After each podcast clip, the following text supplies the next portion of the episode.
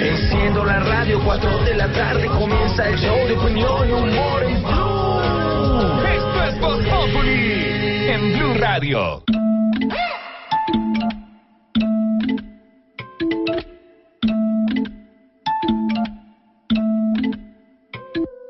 Dulce como que embrolé, vamos a la pared, que baile ballet, a mí me vale, a ver con qué me sale, traje, natilla, me gusta, no sé si pilla, siento que tú y yo no irías de maravilla en Viña del Mar, en Brasil sola, yo me la voy a embalar, me dio su número que le escribo al WhatsApp, igualmente mi mente está viral, me gusta más que tequila, limón y sal, eres la crema, mmm, yo estoy como para la cena, eres la crema, ay, rica como la Nutella. Eres la crema, ay, como pa' chupar ese lo veo. Eres la crema, ah, rica como la Nutella, la Nutella. Mire cómo son las cosas de la vida. Legarda, el cantante urbano que había participado en varios realities, novio de Luisa Fernanda W, una de las grandes mm, líderes y Youtubers, en, en las diferentes redes, y Claro. muy querida, mire. Luisa Fernanda y sus amigos nos acompañaron hace dos años en Teletón y, qué compromiso y qué, qué buena voluntad para hacer las cosas y para llevar a cabo, sí sus historias en, de youtuber, pero también como lo hacen colaborando con las eh, redes sociales. Y digo yo que como son las cosas porque Legarda ayer, 29 años, 29 añitos, este hombre eh, empezando su gran carrera eh, profesional con muchos discos y con mucho futuro por delante, en un hecho muy confuso, fue muerto. Una bala perdida, según las autoridades, en Medellín, en eh, pleno poblado de Medellín, en un caso de fleteo, como les contamos ayer, y había eh, hecho expectativa Esteban en sus redes sociales porque lanzaba esta canción anoche mismo. La canción se llama Nutella. Cuando conocimos la noticia nos dimos cuenta que había un conteo regresivo en, eh, en, su, en su página de YouTube, en su cuenta, en su canal. Eh, la canción se estrenó apenas un par de horas después de conocerse la muerte de Legarda. Tiene en este momento más de 2.035.000 visualizaciones. Es una canción muy muy pegajosa, es una canción con un ritmo muy interesante que seguramente le va a ir muy bien. Y usted nombraba hace un momento a Luisa Fernanda W y mucha gente se pregunta por qué es relevante el noviazgo de Legarda con Luisa Fernanda Cataño, que es su apellido real. Fabio Legarda y Luisa Fernanda Cataño tuvieron una relación y es ella, que era ya una reconocidísima influenciadora colombiana, quien lo sumerge en el mundo de las redes sociales. Y eso definitivamente le ayuda muchísimo en su carrera. Ella con todo el conocimiento, obviamente, en esa materia, él con todo el talento de la música, del reggaetón, del género urbano y los estudios que llevó a cabo en Atlanta, viene a Colombia a realizar su proyecto musical y cuando la conoce, ella lo mete en el mundo digital también. Él ya estaba en el mundo digital, Sí, claro. pero digamos que estar con ella eh, aprendió muchísimo.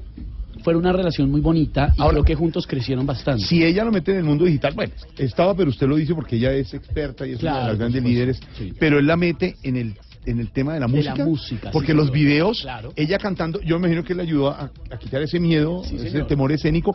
Los videos que hemos repasado y que usted, don Esteban, que es el experto en música y en música urbana aquí, nos mostraba en las últimas horas es ya Luisa, que tiene todo el histrionismo de, de actriz y de generadora de, de arte, ya en los videos con su novio, ¿no? Y la última canción, precisamente Mi Regalo, que está estrenadita hace apenas una semana, es una canción que ella le dedica completamente a Legarda. Esto fue hace una semana que se reveló el video en YouTube y en el video están ellos dos viviendo su relación, viviendo su romance, una relación muy bonita, muy apegados a Dios además, porque Jorge Alfredo so- eran una pareja muy, muy espiritual. Qué bueno. Aquí está Legarda. Legarda, donde estés y desde donde estés, como te han mandado tantos mensajes, hermano, está el lanzamiento de tu canción aquí también en Blue Radio y en Voz Populi. Esto es arte, son las cosas de la vida, pero hoy el lanzamiento también de Legarda es en Voz Populi. Yo estoy como para la cena. Eres la crema, ah, rica como la Nutella. Eres la crema, ay, como pa' chupar ese los dedos. Eres la crema, ah, rica como la Nutella, la Nutella.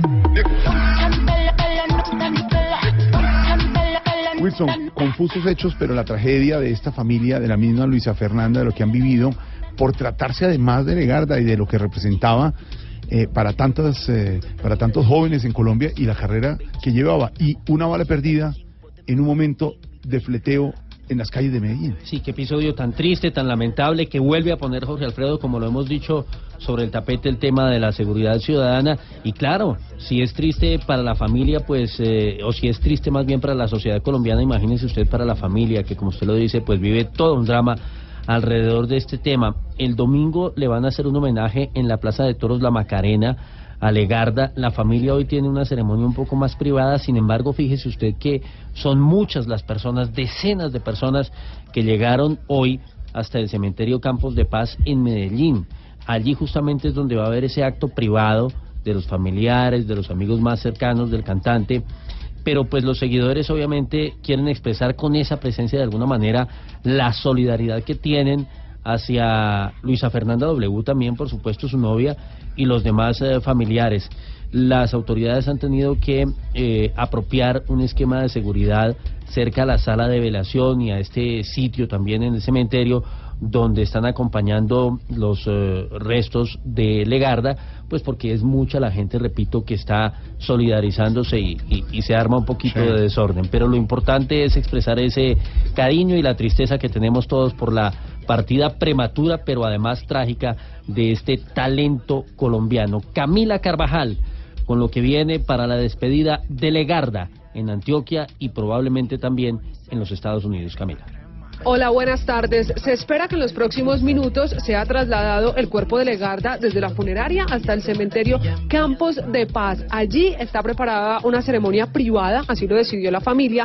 Van a asistir sus seres queridos y sus amigos más cercanos. También va a asistir, obviamente, su novia Luisa Fernanda W. Ella, a través de sus redes sociales, confirmó hace poco que el homenaje a Legarda será el próximo domingo. Será en el Centro de Espectáculos La Macarena en Medellín. Y la invitación que están haciendo en redes sociales es a que la gente asista de blanco con globos y flores blancas, no solo en homenaje a Legarda, también en una unión como ciudad a pedir que de una vez frene la violencia en la capital antioqueña. Mientras tanto, ya fue legalizada la captura del otro presunto fletero que resultó herido y que en las próximas horas será presentado ante un juez. La despedida de esta tragedia de Legarda, todos acompañando a su familia, de la youtuber Luisa Fernanda W. Es impresionante los seguidores de, Legarda. Sigue creciendo Legarda en las redes sociales, su cuenta de Instagram, que ayer cuando conocimos la noticia tenía un millón setecientos mil seguidores aproximadamente. tiene siete, ya... Siete, no, siete ochocientos tenía. No, el, un millón... En Instagram. En, ah, ella, en, Instagram. no, no, Legarda. ah, perdón, perdón. Él tenía un... Un millón setecientos, más o menos. Cuando nosotros leímos está en un millón setecientos. Ella sí tenía... Ella sí tiene siete millones. Casi millones. Ella tenía casi ocho millones ayer. Está por encima de... No, pero oiga de esto, Legarda. oiga esto. Legarda, que estaba ayer en eh, 1.7, tiene en este momento dos millones y medio de seguidores. Su último video que ayer eh, le pasamos una parte, que es la canción La Soltera, para que etiqueten a las amigas solteras. Es una canción que él canta junto a su amigo de Jota, que es con el que hace esta canción Nutella, que estrenó también. Esta, eh, el video tenía ayer aproximadamente medio millón de reproducciones, se acerca en este momento a los 10 millones de reproducciones y los comentarios siguen creciendo, tanto de fanáticos como de personalidades que le dejan comentarios en ese último video de su cuenta de Instagram, 62.549 comentarios hasta ahora. Le resalto el que veo en este momento, Claudia Bahamón le escribe a Legarda, tu alma bella permanecerá por siempre. Fue una de las personalidades de la vida pública más tocadas por el tema de ayer y por el eh, desafortunado deceso de Legarda, porque compartieron en el reality Masterchef, hicieron una gran amistad. Muchas personalidades de la vida nacional, Maleja Restrepo, Carolina Cruz, eh, Daniel Samper, eh, nuestra colega Mabel Lara, Claudia López, de la política, mucha gente se manifestó ayer tras conocer el deceso de Legarda. Mucha gente impresionada, impactada cuando contamos la noticia ayer. Nos tocó esta tragedia en la emisión de, de Voz Populi de ayer. Eh, por eso, la, la, la pregunta frente a eso, padre Alberto Linero, es cómo recibir estos momentos, cómo procesarlos y cómo darles esa, esa justificación espiritual a las cosas que pasan y nos sorprenden. Porque uno dice, padre, ¿por qué pasan esas ¿Por cosas? qué pasan esas cosas, George? Además que también se ve que era muy muy espiritual. el espiritual muchacho, y ellos lo tenían y estaba haciendo una carrera estaba haciendo eh, además eh, videos, estaba llevando una música a la gente, era exitoso, le estaba yendo bien. ¿Cómo explicarnos eso, padre Dinero, cuando nos golpean tragedias como esta que pasó ayer en Medellín, padre? Sí, definitivamente la muerte es una de esas experiencias mm, no solo dolorosas, sino que nos devasta, nos da un mazazo. Yo tengo que decir que no conocía el trabajo de Fabio Legarda, pero me impactó mucho. Primero, todo el cariño que sus seguidores le expresaban en redes, sus amigos le expresaban en redes, y lo intempestivo. No sé, uno queda así como, como asustado, uno queda como diciendo, Dios mío, ¿cómo vivo? ¿Cómo, ¿Cómo salgo adelante? Mira, es estar en el lugar no indicado, en el momento no indicado. Y uno primero queda sorprendido y todo el sentido de la vida se pone ahí en cuestión, se entra en duda. Y ahí solo hay una respuesta, brother. Como no sabemos ni el día ni la hora, nos toca vivir de la mejor manera. Y nos toca ser apasionados con la vida. Porque hoy estamos aquí, pero no sabemos qué va a pasar al salir. No, no tenemos el control de la vida toda, no, no tenemos ese control. De verdad que me pegó duro eh, este tema y me somete a, a esta reflexión del sentido de la vida. Y mi respuesta para todos los que pueden estar así es decirles, oye, así como ese muchacho dejó una huella tan querida en tantas personas, esa es nuestra tarea. Vivir apasionadamente y hacer que los demás nos recuerden con cariño. Y segundo, el tema de la violencia. Es decir, no puede ser, no puede ser. Y ahí hay muchas preguntas que hacernos. Y necesitamos entender que la violencia no puede ser el camino. Nos hemos acostumbrado a este tipo de experiencias y tenemos que luchar todos, individualmente y como Estado, para que ese tipo de cosas no sucedan. De verdad que un homenaje, una palabra para este joven Fabio Legarda. Yo soy de los que tengo fe, soy de los que creo que hay algo más, que trascendemos y espero que allá, en la presencia de Dios, sea más feliz. Ay, padre, le golpeó a usted y nos golpeó a todos esa, esa noticia de este hombre tan joven que ha muerto y que sí, necesitamos que haga medidas para que no sigan pasando eso en las calles de las ciudades colombianas. Pero como dice usted, vivir intensamente, vivir eh, a plenitud, vivir bien, ser buenos seres humanos, porque uno no sabe, como lo decíamos en la mesa y nos lo recuerda el padre Liniero, cuándo, cuándo le va a tocar a uno. Muchas noticias hoy. Viernes sigue lloviendo copiosamente en Bogotá. Ya se ha calmado un poco el aguacero en varios sectores del, eh, de la ciudad. 8 de febrero, viernes, muchas informaciones. Murió otro cadete que había resultado herido en el atentado del ELN aquí en la capital. Abren las compuertas de vertedero para que Río Cauca vuelva a correr. Ya iremos nuevamente con información de Hidroituango. Todas las lupas puestas allí en Antioquia. Nuevas capturas por corrupción involucrarían a altos exdirectivos de la Fiscalía. Obispos de Colombia llaman al ELN y al gobierno a trabajar por la reconciliación. Ladrones hirieron en un abrazo, en un brazo al actor Gustavo Angarita Jr., el hijo de Gustavo El Angarita, hijo de también Gustavo actor. Angarita, legendario, los dos legendarios acto- actores realmente. Iba caminando el por la calle y por atracarlo. Preciso, una herida superficial en el brazo, afortunadamente nada de gravedad, Mm. pero muy desafortunado el hecho. El tribunal declara nulo el estatuto de la Asamblea Nacional sobre transición en Venezuela. Partos de venezolanos son una fábrica de hacer chinos pobres, dice el alcalde de Bucaramanga. Ay, Dios mío, alcalde. Partos de venezolanas son una fábrica de hacer chinos pobres, dice el alcalde de Bucaramanga. Vamos a ver si más adelante lo podemos contactar, pero es que, eh, alcalde, nos está dando papaya. Definitivamente nos está dando papaya. Magistrados acuerdan decisión conjunta para definir Hoy debe estar más indagatoria. enojada, Claro. Magistrados acuerdan decisión conjunta para definir indagatoria contra Álvaro Uribe Vélez. Muchas noticias. Y desde Venezuela, Maduro dice que impedirá el show de la ayuda humanitaria. El show y Sí. la show, eh, lo otro, pues. Sí. Como tú quieras decirlo, No, ¿verdad? a Maduro le parece que los camiones que están listos en la frontera para ayudar a los venezolanos que tanto lo necesitan son un show. Escuchen lo que dijo el presidente Maduro. Venezuela no va a permitir el show de la ayuda humanitaria falsa porque no somos mendigos de nadie. Así de sencillo. Tremendo. ¿Cómo le Pero bueno, él dice que es un show, supuestamente, ¿no? Es Ningún show. Fabricado desde Washington y toda la cosa no, para no. intervenir a Venezuela. ¿Sabe, ¿Sabe además que agregó en ese discurso? Que más bien dejen las ayudas para Cúcuta, que tanto lo necesitan los colombianos en Cúcuta, que ellos no necesitan Están migajas ni ayudas y que más bien les desbloqueen. Pero ellos no van a aceptar ayuda. Sigue el bloqueo del puente de tienditas. Más adelante vamos con Silvia. El show más Y- bien parece y el que de es un show, según él. sí. El show es el de Maduro, Claro. pero no le pasa a Jorge Alfredo y oyentes. eh, Jorge Alfredo, aquí estoy lista. Ah, Claro, señora. Haga show. Ahí estaba que se hablaba doña Silvita y sin tinto ni nada, ¿no? Óigame, pero ¿sabe que si estoy que me hablo? Porque quiero decirle una cosa, hoy estoy indignada. Porque, Silvia. Porque mire, ahorita les voy a contar la historia de una señora que se vino desde Valencia, Venezuela, porque su mamá se está muriendo. Es una paciente que necesita diálisis. Y es increíble escuchar que Nicolás Maduro dice frases como que no mendigan a nadie, que no necesitan esa ayuda. Hombre. De verdad que se le parte a uno el corazón, Jorge Alfredo, porque se conocen tantas historias aquí en la frontera, pero ahora les cuento que más es lo que pasa. Más aquí adelante regresamos, porque sabe que, don Esteban, lo del show de Maduro, pongámoslo para tema de los... Oiga, sí, lo del show nos da como para hashtag.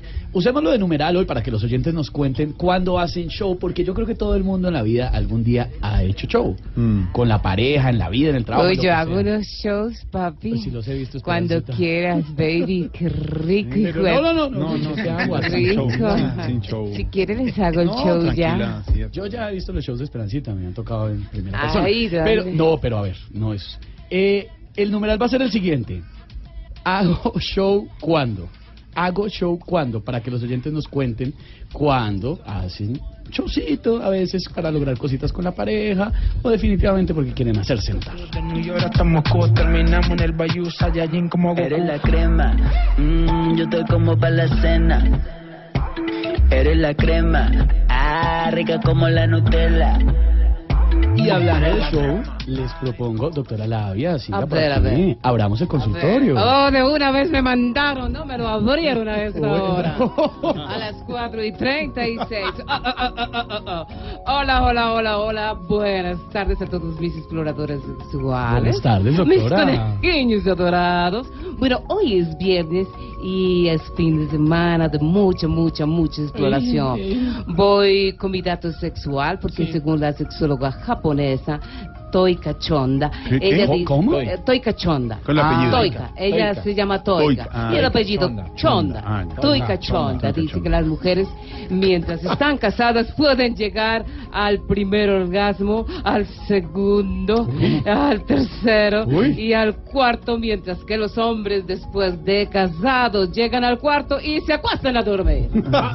Así son de para ¿Así son los casados? No Sí, así son los casados, no te vas a casar. No, no, no, no, te vas a casar. Bueno, voy con mis tipos de amantes según los últimos acontecimientos de hoy, ¿les parece? Sí, sí, bueno, sí. bueno, bueno. Voy con posición número uno. Uy, uy, uy, sí, sí, Por aquí les tengo la amante tipo maduro con la ayuda humanitaria.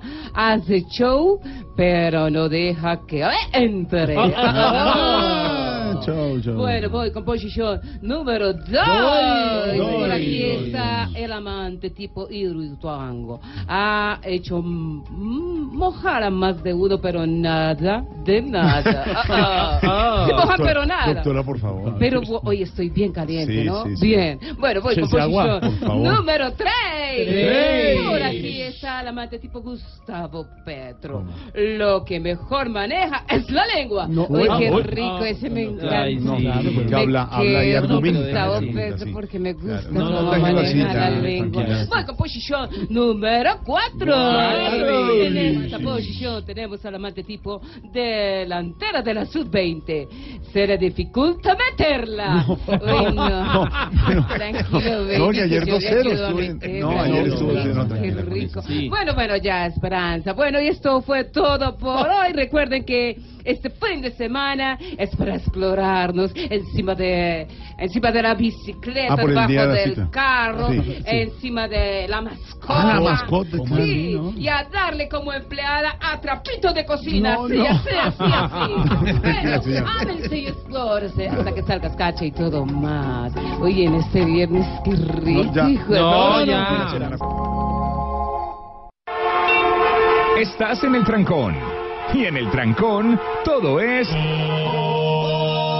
Voz Populi. En Blue Radio. Wilson Vaquero, noticias hasta ahora. Hidroituango, ¿cómo está Hidroituango? Porque las eh, cámaras y está dispuesto todo el periodismo y los que hemos seguido minuto a minuto lo que pasa para el vertedero. A ver si vuelve a entrar agua al río Cauca, que de verdad está seco en este momento. La cifra mágica, Jorge Alfredo, es eh, 401. 401 metros sobre el nivel del mar, que es precisamente el eh, punto del vertedero en el cual a las 8 de la noche, según lo que ha informado EPM, va a comenzar a fluir el agua, del río Cauca. Ya desde las 2 de la tarde fueron abiertas tres de las cuatro compuertas del complejo del proyecto eh, y lo que ha dicho la empresa es que de momento no hay ningún eh, riesgo, que todo está funcionando perfectamente. Eh, y es muy importante, por supuesto, que el agua regrese porque, como usted bien lo indica, la situación que están padeciendo las comunidades eh, por cuenta de la afectación ecológica, fíjense que esta mañana estábamos hablando de más de 57 mil peces muertos. Eso no solamente es un, un golpe muy fuerte para la eh, riqueza, digamos, natural del país para la fauna, sino que tiene además unas consecuencias económicas para quienes dependen de actividades como la pesca para su sustento. Las imágenes que presentábamos en Noticias Caracol en las emisiones de ayer y de hoy, eh, ver uno la base de los puentes. Sí, que- en- en los claro. ríos. Pero es que la base donde está sembrado el puente. Exactamente, Donde eso seco, las piedras, los, los pescados que han tratado, los pececillos que han tratado de rescatar los pescadores que no pueden, y la tragedia ecológica es de grandes magnitudes. Sí, hay Sabemos sitios- el esfuerzo que está haciendo EPM y la gente de Hidroituango, pero si es crítica la situación y si no se dan los tiempos, como lo ha hablado el doctor Jorge Londoño, que pues ha puesto el pecho y ha estado permanentemente sobre la situación, es muy grave para las comunidades.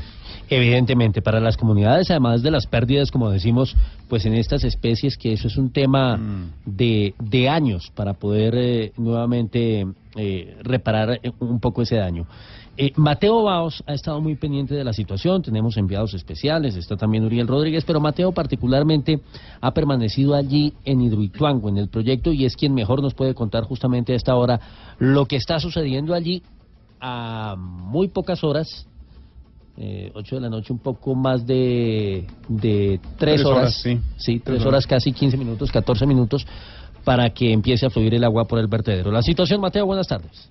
Ya fueron abiertas tres de las cuatro compuertas del vertedero de Hidroituango para que el agua del río Cauca empiece nuevamente a correr. A las 2 de la tarde de este miércoles se escucharon las alarmas que ordenaban la evacuación de al menos 180 trabajadores de dos frentes.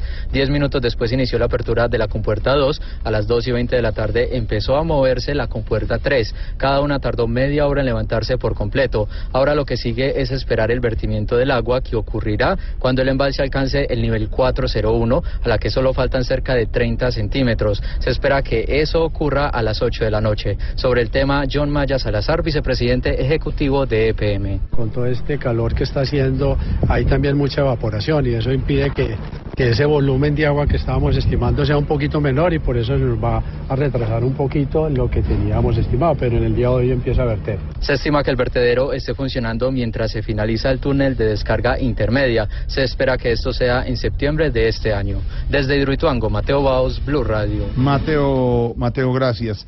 La otra noticia, vamos a seguirle el tiempo y estar con lupa con esto de Hidro- Hidroituango. La otra noticia, lamentable, don Wilson, es eh, la confirmación de la muerte de otro cadete eh, a raíz del atentado a la Escuela General Santander en Bogotá hace unos días, ¿no? Elevándose a 22 el número de uniformados eh, asesinados por el ELN, producto del carrobomba que estalló el 17 de enero.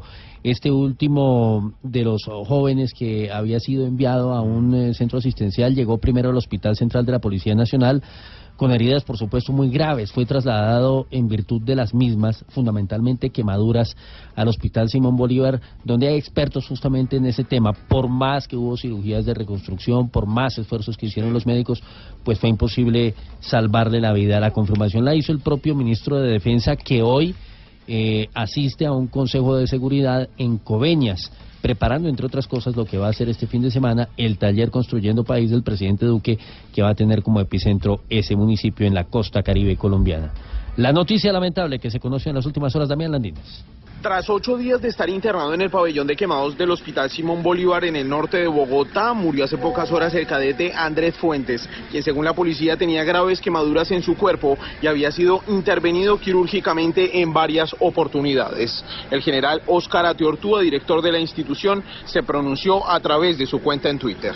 Lamentamos la partida de nuestro cadete Andrés David Fuentes Yepes, quien falleció hoy debido a las heridas sufridas por el vil ataque terrorista en la escuela de cadetes. Nuestra solidaridad a su familia. Rogamos al Todopoderoso les dé fortaleza en este momento de suma tristeza. Con esta muerte ya son 22 las víctimas fatales que dejó el atentado terrorista a la Escuela General Santander en el sur de Bogotá, hecho que fue perpetrado por la guerrilla del ELN. Damián Landines, Blue Radio.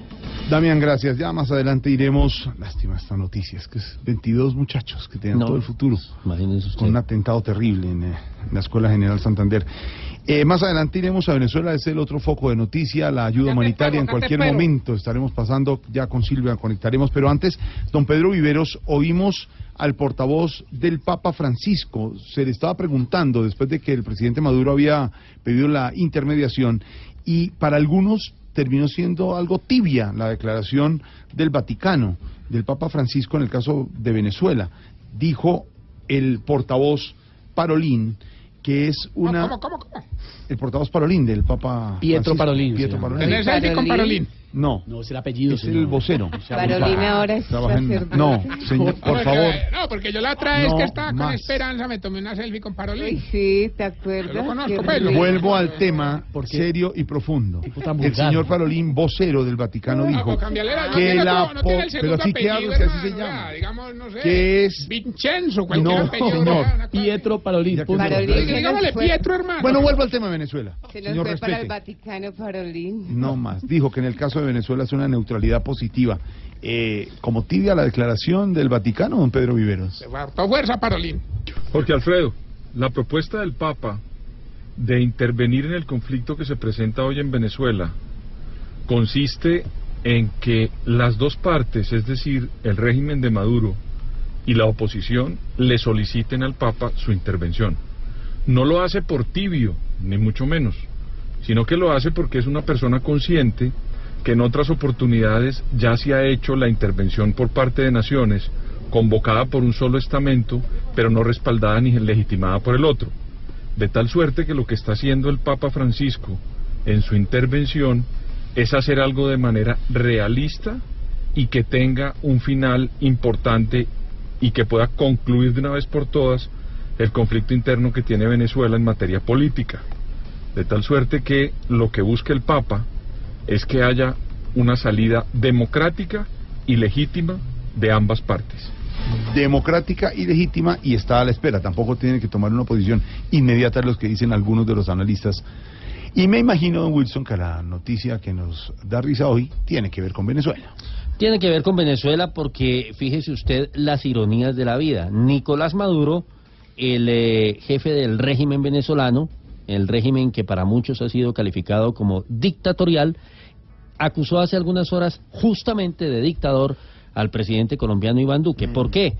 Porque no se permitió la entrada a nuestro país de un artista, un cantante venezolano, Omar Enrique, recuerde usted, y entonces dijo que esta ha sido una actitud de Duque parecida a la de los nazis. La medida que toma Colombia hace parte, entre otras cosas, de un paquete de sanciones, por llamarlo de alguna manera, a las cuales ha hecho alusión el gobierno y en este caso puntual Migración Colombia. Y no fue solamente el señor Omar Enrique, sino que son 200 personas incluidas en una lista de gente cercana a Maduro y que de momento pues no se va a permitir su ingreso al país. Lo que se le olvida a Maduro, entre otras cosas, es que hoy, por ejemplo, dijo que no va a permitir el show de la ayuda humanitaria cuando hay más de 20 mil personas, según los cálculos iniciales, que necesitan asistencia urgente en temas de medicina, en temas de alimentación, en toda una serie de situaciones a las que no tienen acceso por cuenta de la crisis social y económica en la que está sumida Venezuela a raíz justamente de todos sus desaciertos políticos y de su terquedad por aferrarse al poder. Maduro solo debería defender a los reggaetoneros de Venezuela porque él sí sabe de perreo. Uy, como, oye, Aurorita, pero ¿cómo así? ¿Por qué? Pues porque en dos mandatos perrateó al país. ¡Qué risa me da! Ay, Aurora. Ja, ja, ja, ja, ja, ja, qué risa nos da que él hable en Venezuela y se oiga el rebuno acá.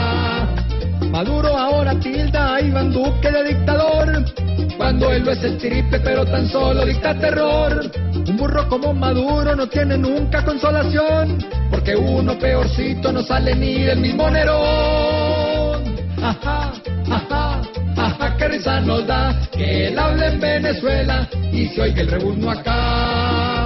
Alguien tan inhumano como pide respeto, sabiendo que a su pueblo lo volvió un esqueleto. Ja, ja, ja. El colmo que el tipo diga que el petardo es Don Iván, viendo que su mandato es el sobrado y un holgazán. Que mire a Venezuela y se invente un mejor plan, porque en esa tierra es millonario el que come pan. Ja, ja, ja, ja, ja, qué risa nos da que él hable en Venezuela y se oiga el reúno acá.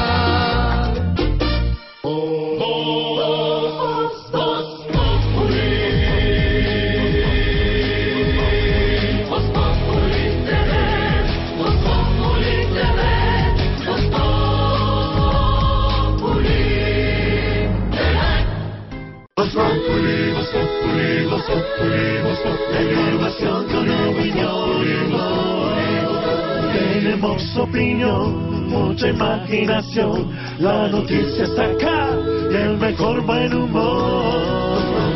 Voz Populi, Voz Populi, Voz Populi. En Blue Radio siempre a las cuatro. Don Wilson Vaquero, noticias desde Venezuela, la zona fronteriza, la ayuda humanitaria. Habla Maduro, habla Guaidó.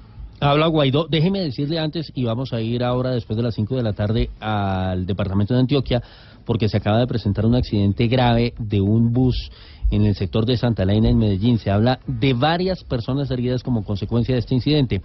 Decíamos, sí señor, habla Guaidó, lo hace en entrevista un cuestionario eh, con la agencia AFP y atención que dice lo siguiente, el presidente interino de Venezuela no descarta autorizar una intervención de Estados Unidos en su país de ser necesario.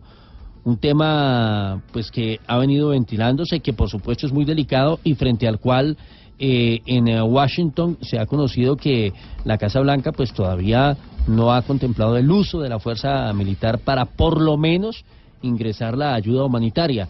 Ayuda humanitaria que está en Cúcuta, por supuesto, y que está a la espera de ser trasladada hacia el vecino país eh, por cuenta de las dificultades logísticas. Esto en torno, entre otras cosas, a lo que ha venido diciendo Nicolás Maduro desde territorio venezolano. En medio de esta tensión política, eh, se conocen sí historias muy dramáticas, como las que al comienzo de esta misión nos contaba Silvia Patiño, nuestra enviada especial, de personas eh, migrantes que vienen incluso en estado de salud muy delicado, desde muy lejos, tratando de conseguir medicinas, eh, en muchos casos incluso para sobrevivir. Registrábamos hoy el caso de una familia venezolana, unos padres jóvenes que terminan perdiendo a su bebé eh, porque muere justamente por falta de asistencia médica eh, en un eh, jardín infantil eh, de Bogotá. Falta de asistencia médica, digo, porque pues el niño estaba muy enfermo y no pudieron finalmente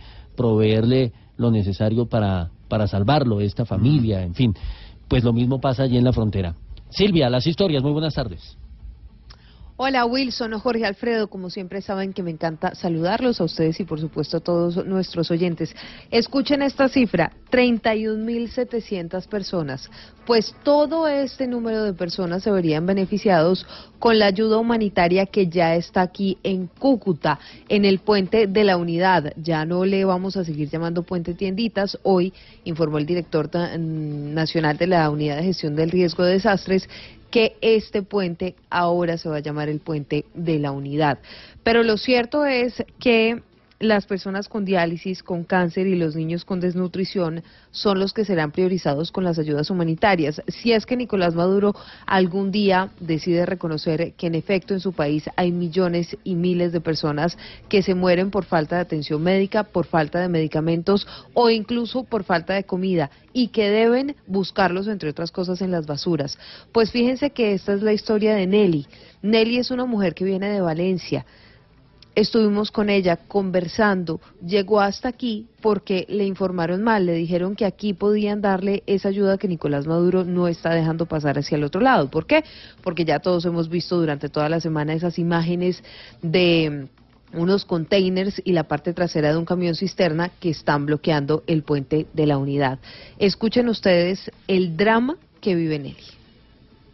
Entonces a mí me dijeron que aquí estaban dando, o sea, pues nos dejaban pasar la ayuda humanitaria, que es la que estamos esperando en Venezuela, para darle un poquito más de calidad de vida a nuestros familiares.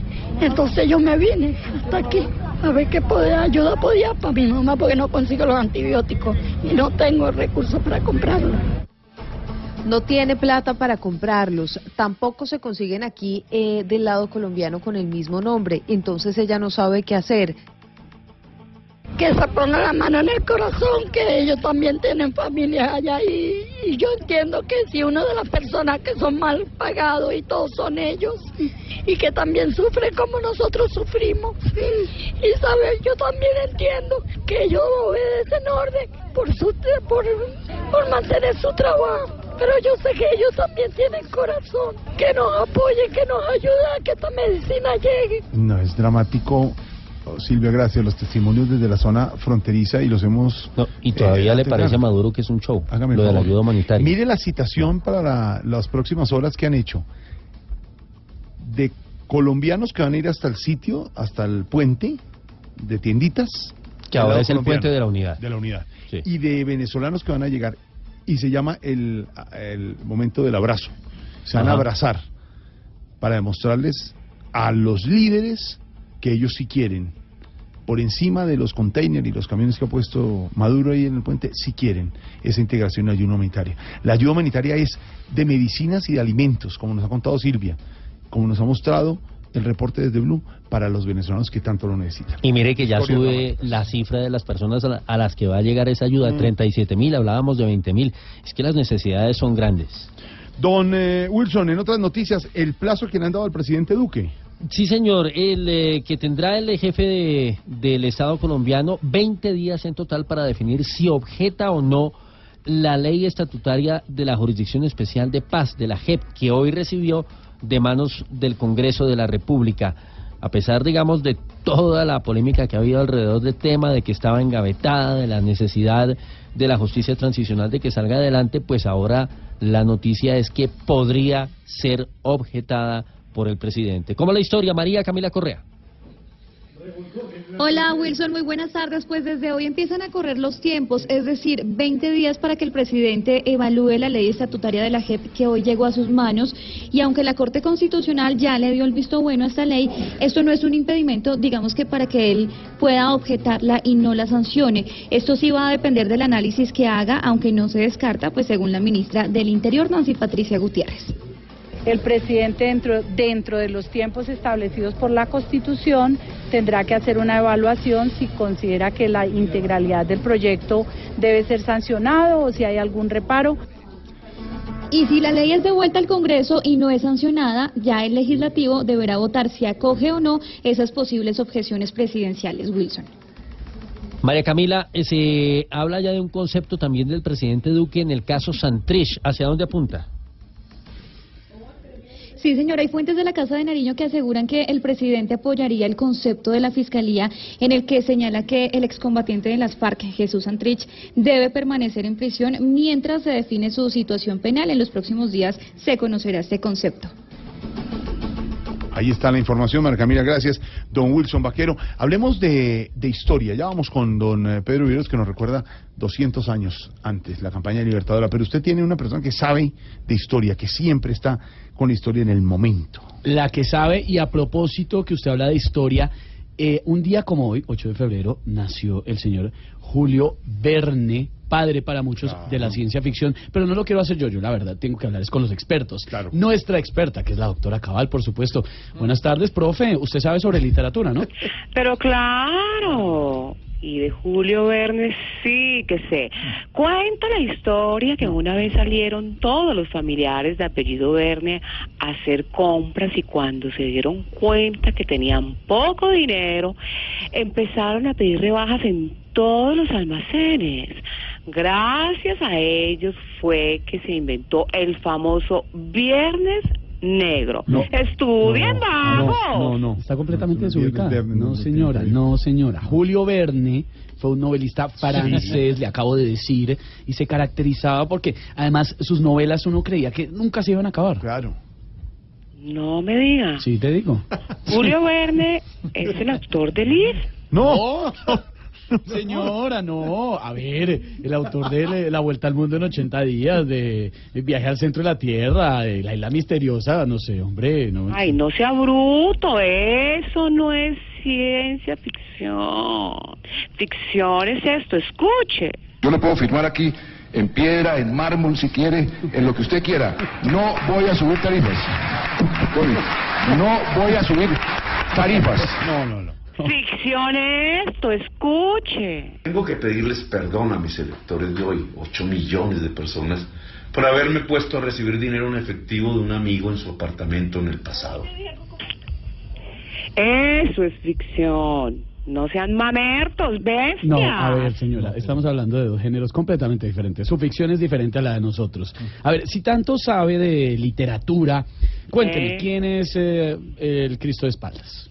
Eduardo Caballero Calderón. Muy perfecto. ¿Y quién es el autor de Los Miserables?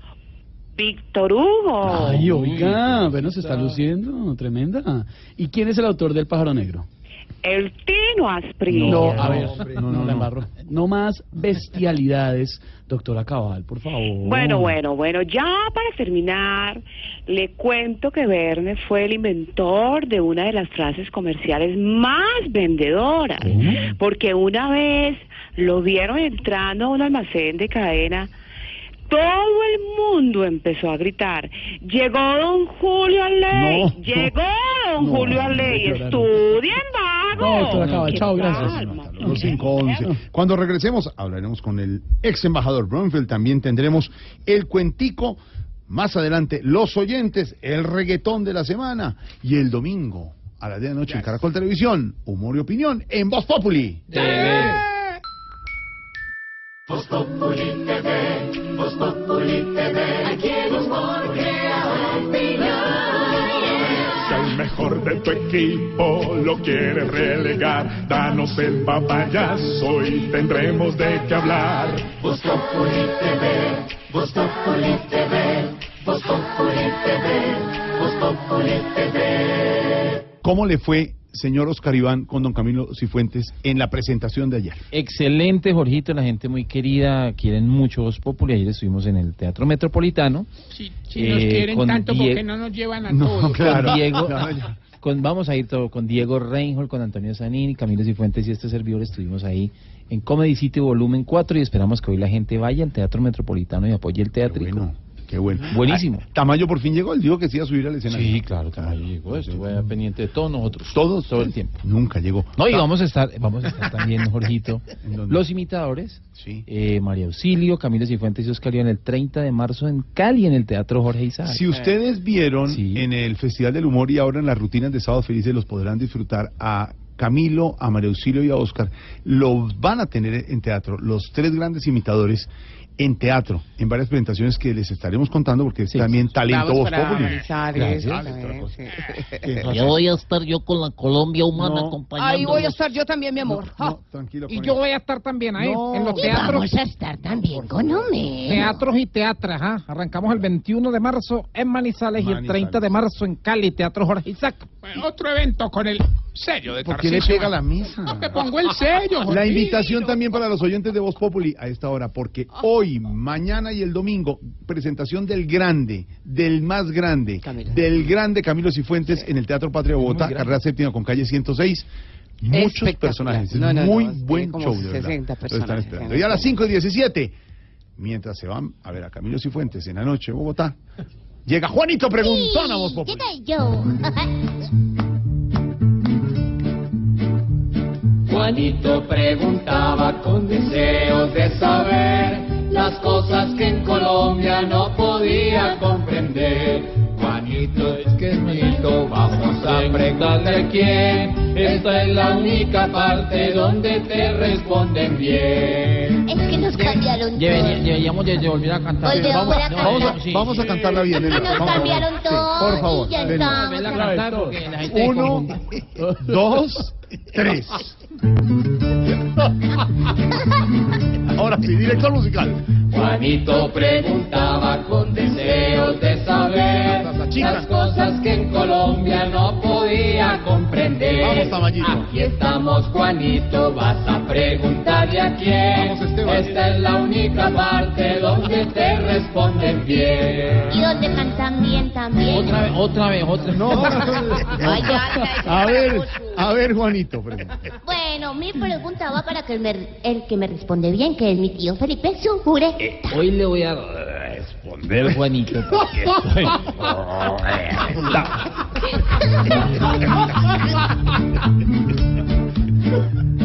Hoy que pienso en Legarda y en la violencia cruel, yo quiero que me diga qué sucedió con él.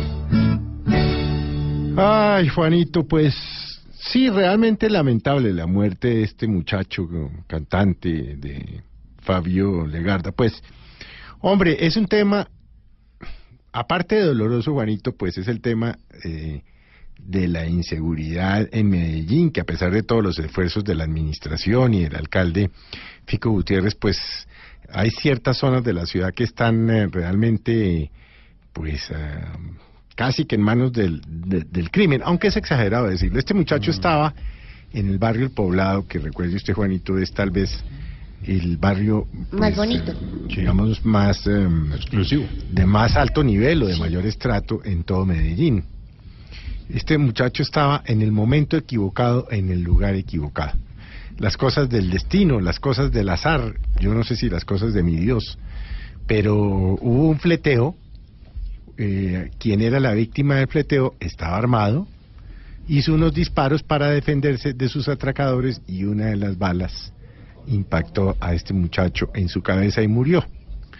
Y eso es lo que se sabe, que al parecer la bala no vino de los delincuentes, sino de quien se estaba defendiendo, pero por supuesto, independientemente de lo uno o de lo otro, pues son los hechos lamentables que también nos deben servir, Juanito, para reflexionar sobre la fragilidad de la vida.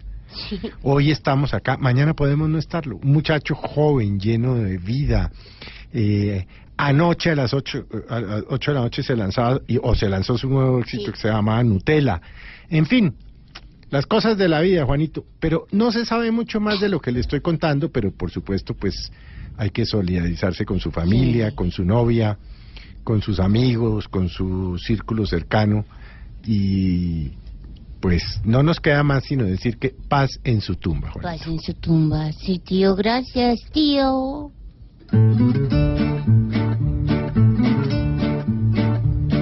Juanito, esperamos que hayas comprendido ya, pues la mejor respuesta aquí siempre se te da. Ya me quedó muy claro que en esta sociedad no es fácil que se hagan los sueños realidad. Pobre Juanito preguntó siempre buscando explicación, solo Blue Radio le dará contestación. Eh, Deberíamos de hacerlo otra vez, ¿no? Ay, no, mire Sigan, otra vez. sigan ahí sin ensayar. Nos sorprenden. los Hagámoslo libretistas. otra vez. Cuando regresemos, el ex embajador Bromfield, también tendremos dedicatoria. Abriremos la línea para los oyentes, el senador Robledo, el reggaetón de la semana y el domingo con Ignorita, humor y opinión Sí, sí en me Voz sé. Populi. Estás en el trancón. Y en el trancón, todo es. Populi. En Blue Radio.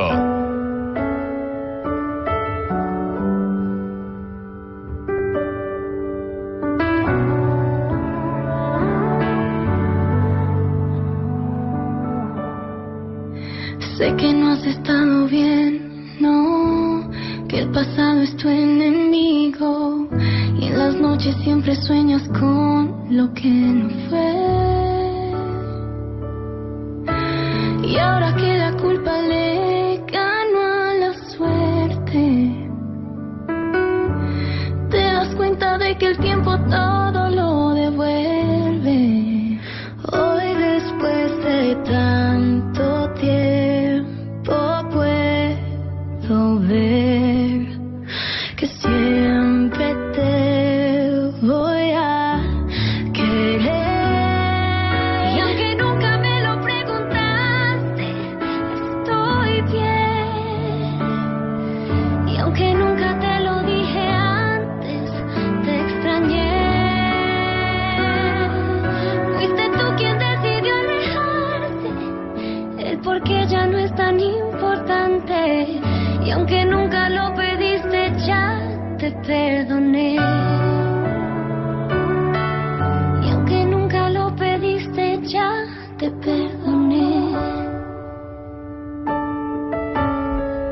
este programa somos ventinistas. Pero claro, Esto es ventino. ventiners, pero total. Pero cantan muy lindo, de No, verdad. ustedes, los seguidores, le dicen ventiners. Nosotros le pusimos ventinistas cuando llegan por primera vez. ¿Ventinistas? Sí, ahora ya son. Ah, imagínense las niñas. Son- Ya, ni, ya vienen. No tienen que venir. Están de lanzamiento, la canción se llama Ya te perdoné, es muy bonita, Jorge Alfredo y oyentes, porque la canción habla de perdón y el, el video está buenísimo si le pueden echar un ojito en el YouTube. La canción manda un mensaje muy poderoso, es una canción que viene en el segundo álbum que van a estar lanzando este año, este 2019. El mensaje es lindo, la historia del video es de una niña que perdona a su papá por estar ausente en momentos importantes para ella. La canción tiene el mensaje que usted le puede dedicar a cualquier persona, no es simplemente una canción, no necesariamente de amor, no tiene que no tiene que ser pedirle perdón a la pareja, es una canción con un mensaje de reconciliación muy chévere y este año Ventino, que las queremos un montón, está preparando muchas cosas, van a estar eh, en México presentándose, este segundo álbum tiene cositas chéveres y acá se los vamos a estar contando en Voz Populi. El lanzamiento de hoy, ya te perdoné, Ventino. Niñas, aquí somos 21, allá son 21 niñas. A propósito de eso, le, le tengo un saludito. Aquí está. Niñas, 21, aquí 21, allá 21. Hola amigos de Blue Radio, nosotras somos Ventino y les queremos mandar un saludo gigante, un abrazo gigante. Ojalá les haya gustado muchísimo nuestro nuevo sencillo. Ya te perdoné y gracias por siempre ser tan especiales con nosotras. Amor correspondido, vean. Claro. Amor correspondido. Lindo. Ventino, suene, suene, Ventino.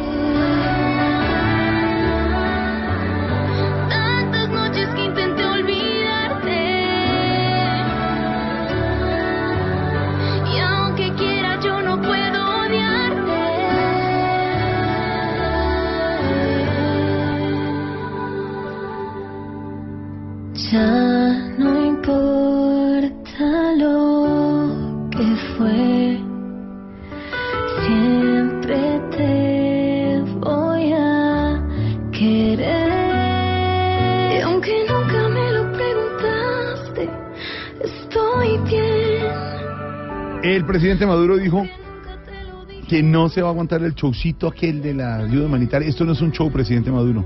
No Estoy escuchando, el show. Jorge Alfredo Vargas. Esa fue la declaración de Maduro. Ah. Que eso de la ayuda humanitaria es un show. Hágame el favor, la gente con hambre invadir. Venezuela, entrar por aquí. señor. Ahí en medio de esos paquetes Nada de pasta me van a meter soldados así. Por eso nuestro rojo, caco hashtag de hoy es Hago show cuando. Ay, ay, ay, los oyentes nos están contando a través de Twitter con ese numeral cuando hacen show. Nos dice Mateo Peñalosa, hago show cuando mi mujer le da por molestarme la vida porque me pongo a jugar en el celular. Un abrazo para todos. Bueno, eh, showcito de Pues pareja. que venga en el celular y no en el baño, hermano, de verdad. o sea, A ver, uy, no sea vulgar, hermano. Usted siempre con esa vaina. José Salvador dice, hago show cuando estoy caído y no tengo salvación, me toca sacar el actor que llevo dentro. Todo el mundo saca ese actorcito que tiene guardado cuando no le se toca, ¿no? caiga, hermano. sí. Cristian dice, hago show cuando sé que en una pelea mi pareja tiene la razón y ahí me toca recurrir a la estrategia. de que el tiempo todo lo devuelve. Hoy después de tanto tiempo puedo ver que siempre te voy a está pasando, don Wilson Vaquero? Muy delicada la situación, ¿no, Jorge Alfredo. En Medellín les contábamos hace un rato de un accidente que se presentó de un bus. Está pasando de todo en Medellín, oiga, qué, qué cosa más eh, terrible. ¿Sabe qué es lo que pasa? Qué pena interrumpirlo, Wilson. Lo No, que pasa señor. es que la zona donde ocurre esa, esa tragedia del bus es una carretera que es la vía que comunica Santa Elena, donde mucha gente util- la utiliza porque pues conecta con el aeropuerto y con el oriente, pero es una carretera primero muy empinada, segundo con muchas curvas y pues me imagino que ¿Qué fue lo- tiene algo qué fue lo que pasó? Problemas mecánicos. ¿Qué fue lo que pasó? Pues todo indica que esa es la situación, un problema de frenos, más de 20 personas heridas. Camila Carvajal, nuevamente la saludamos. El balance de esta situación, buenas tardes. Wilson, ¿qué tal? Muy buenas tardes. Es una emergencia que están atendiendo a esta hora Bomberos Medellín, la Secretaría de Salud y los organismos de socorro de la capital antioqueña. La emergencia es un accidente de tránsito. Ocurrió en la calle 49 con carrera 10 en la vía Santa Elena y el balance que ya entrega el DAGRED, el Departamento de Atención de Emergencias de Medellín, es de 24 personas heridas. Un bus de servicio público, al parecer, perdió los frenos, chocó con un poste de energía y luego tuvo un volcamiento, lo que aumentó el número. En la zona ya hace presencia la policía, está además la Secretaría de Tránsito. Los heridos fueron trasladados a centro asistencial porque hay varios con heridas de consideración. Se ha dicho además por parte de las autoridades que investimente si todas las personas heridas iban en el vehículo o algún peatón se vio involucrado en este hecho. La zona está cerrada, no hay flujo para la movilidad en ese sector y están además a esta hora pues los bomberos controlando la derrama de aceite, incluso de combustible que dejó el volcamiento de un bus. Es una noticia en desarrollo. Se ha confirmado además que los heridos van a ser trasladados no solo a ese sector cerca en la vía a Santa Elena, también eh, serán trasladados a diferentes clínicas de la ciudad, pues por ser tantos, no todos logran ser atendidos en el puesto de salud de Metro Salud de ese sector, que es muy cerca a la estación de policía de la vía a Santa Elena. Información en desarrollo que estaremos ampliando aquí en Blue Radio. Claro que sí, Camila, muy pendientes de lo que está ocurriendo a raíz de este accidente. Hablamos ahora de temas judiciales, porque el recién capturado director de la cárcel modelo en Bogotá alertó a las autoridades sobre un nuevo escándalo de extorsión aparentemente dentro de la fiscalía. Estaríamos hablando, Silvia Charri, de un eh, capítulo parecido al del exfiscal Luis Gustavo Moreno. Hola, muy buenas tardes. Pues César Ceballos, director de la cárcel La Modelo de Bogotá, que fue capturado, denunció ante la Procuraduría la primera semana de enero que había recibido una llamada extorsiva el 25 de diciembre en la que le advertían que se le venía un proceso como el del director de la cárcel La Picota, que también fue capturado el año pasado. Ceballos grabó la llamada y asegura que el número del que le marcan pertenece al conmutador de la Fiscalía. Esta es la llamada. que lo estoy llamando porque estamos haciendo un barrido de una información y yo le voy a contar algo a usted. Alguien me dio su contacto y me dijo que por favor lo pusiera sobre aviso antes que pasara lo mismo que el de la picota. Usted me entiende, ¿verdad? Sí, yo no tengo negocios con nadie, no tengo ningún problema. La llamada fue puesta en conocimiento de la juez 22 de Garantías de Bogotá, quien la próxima semana tomará la decisión sobre si envía a Ceballos a la cárcel o no. 5.32 minutos y seguimos hablando ahora de la situación en la frontera con Venezuela. El embajador de los Estados Unidos en Colombia envió un mensaje a las fuerzas militares del vecino país para que dejen pasar las toneladas de ayuda humanitaria que están en Cúcuta, donde está Silvia Patiño, la enviada especial de Blue Radio y Voz Populi. Hola Wilson, los vuelvo a saludar aquí desde la frontera, desde el puente La Unidad, de la Unidad, porque así va a empezar a llamarse a partir de ahora. Pues fíjese que el mensaje es claro de parte de Estados Unidos. Dijo el embajador Kevin Whitaker que están puestas todas las opciones sobre la mesa. Sin embargo, aún, pese a lo que dijo Juan Guaidó, pues no se tiene planificada o contemplada una intervención militar ni ninguna confrontación, por lo menos eso es lo que están diciendo también desde el gobierno de Colombia. Por eso es que están acudiendo a las fuerzas militares para pedirles que dejen pasar esta ayuda humanitaria. es legal, está autorizado por el presidente interino de, de Venezuela, Juan Guaidó. Y es urgente. Ustedes, señores oficiales y tropas de las Fuerzas Armadas de Venezuela, tienen una oportunidad de ser participantes en una gran campaña humanitaria admirable para dar una respuesta a los problemas de su país, para empezar con el proceso. Es una oportunidad para ustedes.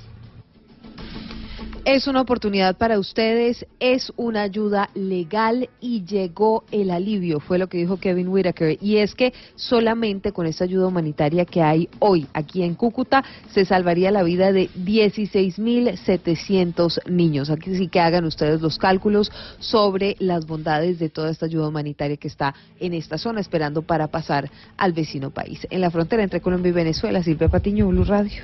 Gracias, Silvia. ¿Cómo le fue con la dieta en eh, Cúcuta? ¿Cómo? Óigame, es que Jorge Alfredo no lo sabe. ¿Se acuerdan que ayer no había almorzado? Le dije que fuera de Especia, un restaurante buenísimo. No, fue. es que no le hice caso eh, porque la verdad, Esteban, es que estaba corriendo y tenían que seguir cubriendo la noticia, entonces me comí una cosa rapidita y resulta que me enfermé, ¿Qué se me comió? intoxiqué. Entonces me comí como una hamburguesa de pollo, porque yo no como carnes rojas, y me intoxiqué. para Entonces supongo que por eso... Por eso... Ay, Ay, Jorge Alfredo. Va a hacer unas cosas de vegetariana rarísimas. No, pero la pollo yo pero tampoco yo no como carne Ni pollo tampoco. Exacto. Buscando en No, pollo sí. Pollo sí, entonces comiéndome ese pollo amanecí bastante enferma y hoy la china estoy a punta de galletas de soda. Yo Sí. no consumo ni carne roja ni pescado. Y eso que la China es Eso es muy jovencita. caro, Jorge. Muy caro, exacto. Es millennial y se enferma de todo. Mire, y cuando llega ya al, al- al- a la unidad donde vive, a unidad interior la unidad, 8, claro. 24, te hace China, carne roja. Sí, seguro. no, señor, yo primero yo no vivo en ninguna unidad 24FZW y segundo, nosotros los millennials ya no comemos carne roja. Coma pollo, coma pollo. Claro, hay que comer pollo. A mí ver, por lo menos no me hace daño el pollo No, nunca. no para Así nada. que me haya intoxicado, pues. Pero a Lucho. Cuídese, Silvia, cuídese Claro, mucho. que Lucho no. Cuídese. Besos, los quiero. Chao, Silvia. Seguimos hablando de Venezuela. Vamos a Caracas, donde el presidente de la Cruz Roja Internacional pidió no politizar la entrega de la ayuda humanitaria justamente a los necesitados en el vecino país, Mari Trinimena. Así es, buenas tardes. Tras su arribo a Caracas, Francesco Roca, la máxima autoridad de la Cruz Roja Internacional, dijo que la institución que representa mantendrá el rol imparcial que aplica en cualquier país donde trabaja. Aseguró que de ingresar a Venezuela las toneladas de ayuda anunciadas, no importa de dónde vengan, están dispuestos a colaborar sin distingo político. Yo no soy un hombre político, yo soy un humanitario.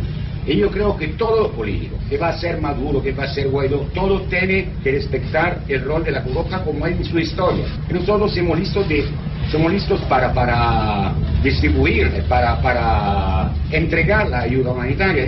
Anunció que la Cruz Roja está recaudando 18 millones de dólares en ayuda para el país como parte de los programas regulares de la institución. Aclaró que no están involucrados en el proceso que se desarrolla en el centro de acopio de Cúcuta y evitó emitir comentarios sobre la posición de Nicolás Maduro de impedir el ingreso de insumos. En Caracas, Maritrini Mena, Blue Radio. A las 5 de la tarde, 37 minutos, retomando el tema de Venezuela y las palabras de Nicolás Maduro. No somos mendigos de nadie con respecto a la ayuda humanitaria enviada por los Estados Unidos. Hablemos con el ex embajador Bromfield, que él siempre sabe opinar sobre estos temas. ¿Qué han dicho en la Casa Blanca al respecto, ex embajador? Eh, primero que todo, eh, con las buenas tardes para los eh, miembros de la MOSA. Mesa, señor, Eh, mesa. un saludo caluroso. Caluroso. Eh, cuanto a su pregunta, en la Cosa Blanca No, eh, han dicho que hay que seguir enviando fresadas, porque lo que está pasando allá es una calamidad. Calamidad, señor, calamidad. Exactamente. Exacto. sí. Eh, Maduro está lleno de resabios. A veces eh, parece un niño chiquito y después se comporta como un viejito chocha. chocho, chocho, señor, chocho. Exactamente. Eh, de una cosa eh, sí pueden estar seguras y es que vamos a llevar ayudas a Caracas. Caracas, Caracas, la capital de A Venezuela. Caracas y también a Maracaibo. Maracaibo, señor, Eh, Maracaibo. gracias por la corrección. Corrección. Eh, la verdad tendrá que abrir la frontera, así como las abrieron cuando enviamos ayudas a Camaboyo. No, Ca- Camboya, Camboya. Eh, exactamente, y a Filipinas. Filipinas, señor, Filipinas. Filipinas, está bien. Eh, hasta pronta y los dejo porque me invitaron a comer gelatina de puta. De pata, de pata, No. señor, gracias, no más. Si es de la no. otra, yo voy. No, señor, no más, gracias, usted mejor,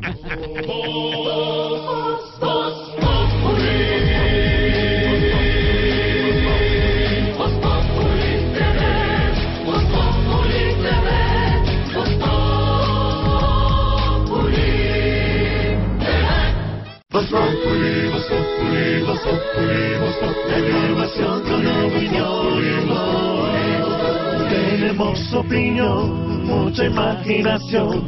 La noticia está acá y el mejor buen humor. Radio siempre a las cuatro.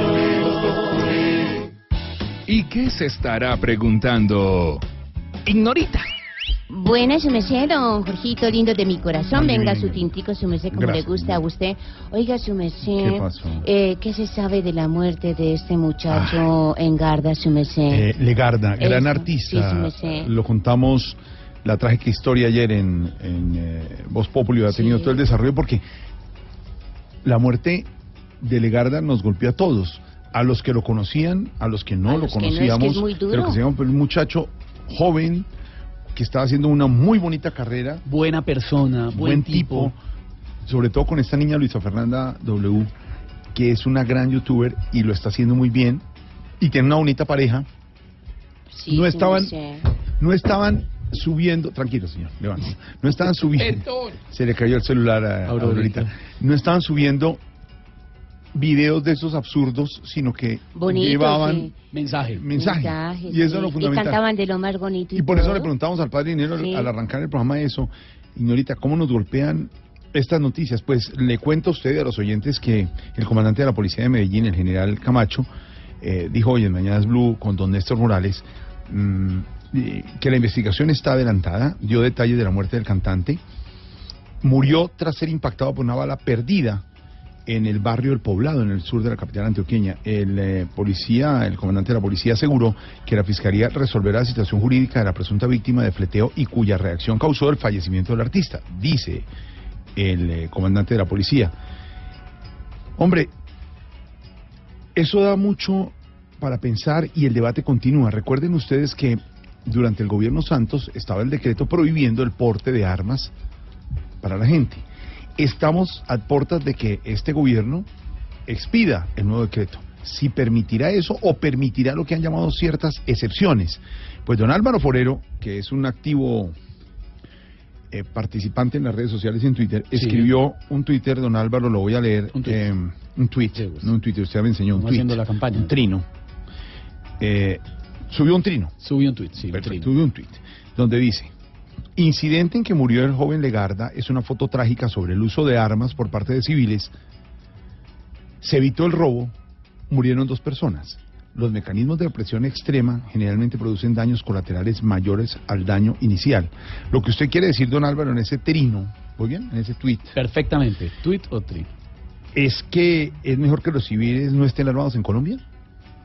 Pues Jorge, ese es un tema central en todas las sociedades modernas, pero en Colombia está en este momento en la agenda porque el gobierno, como usted dice, renovó la prohibición del porte de armas, pero estableció que el ministerio debe eh, reglamentar los casos en que sí pueden los ciudadanos eh, usar armas. Eh, esta foto trágica de lo que pasó ayer sirve para reflexionar, porque fíjese qué pasó. Había un ciudadano armado que pudo defenderse de los criminales. De hecho, dio de baja a uno y hirió al otro. Entonces se logró el objetivo de armar a los ciudadanos en que este ciudadano se pudo defender Sí. y eh, fue más fuerte inclusive que los delincuentes. Entonces se evitó el robo y aparentemente se logró el objetivo eh, social de permitir que los ciudadanos porten armas. Pero fíjese lo que realmente pasó. Se evitó el robo, pero hubo, se causó la muerte de dos personas. Un criminal, que digamos que a la sociedad eso no le preocupa, y un inocente.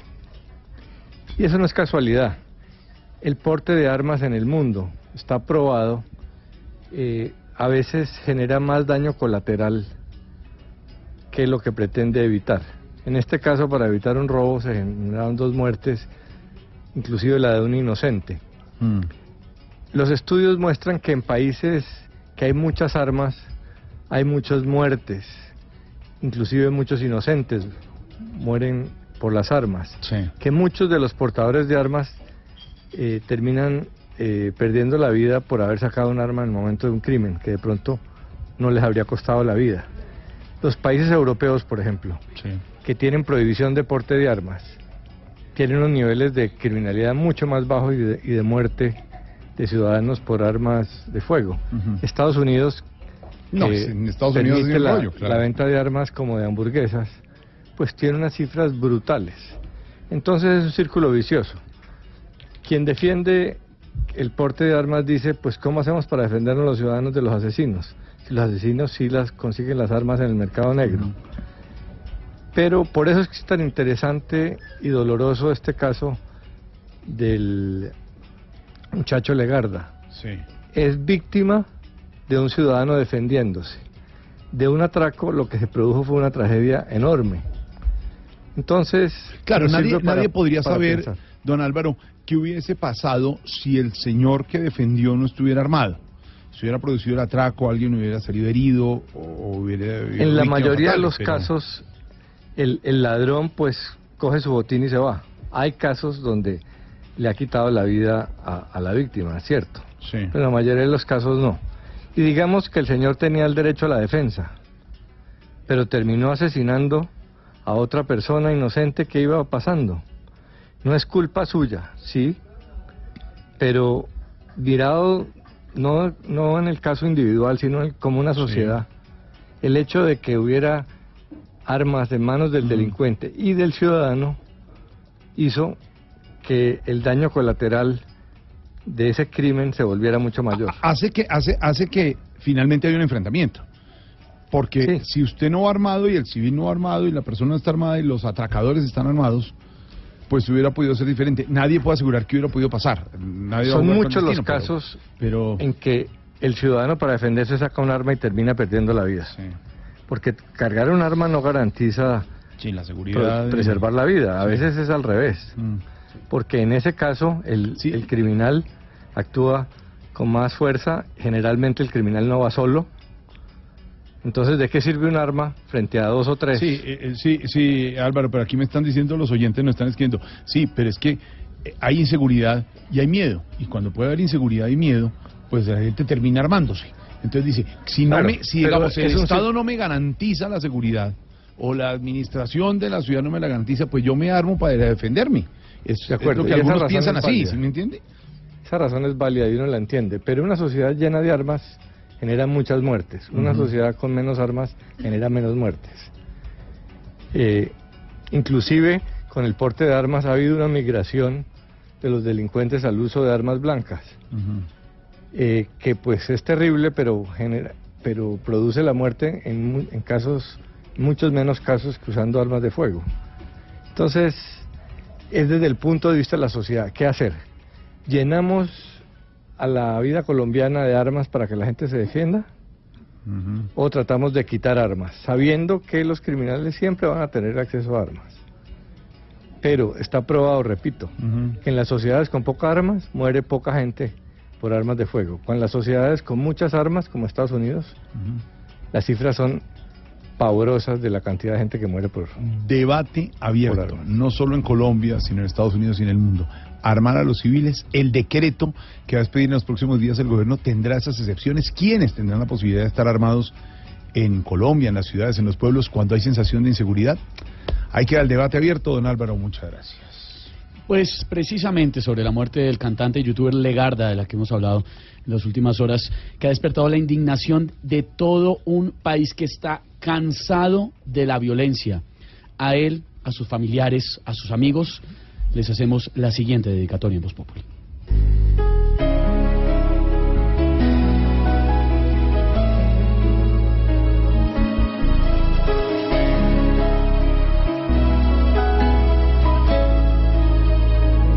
vamos a extrañar porque en el más allá también será el amigo.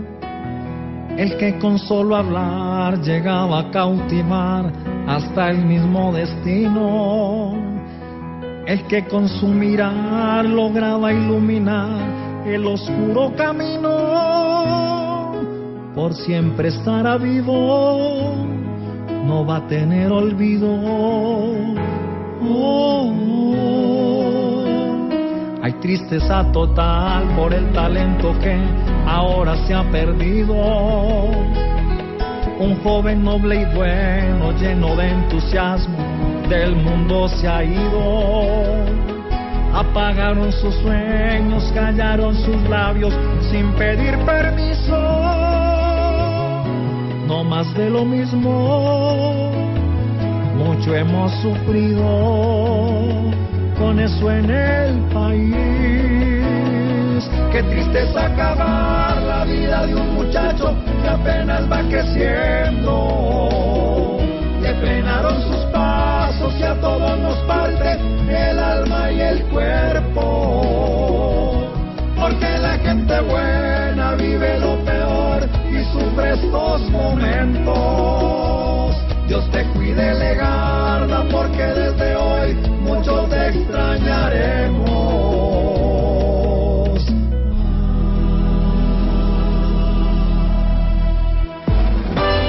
Estás escuchando Voz Populi.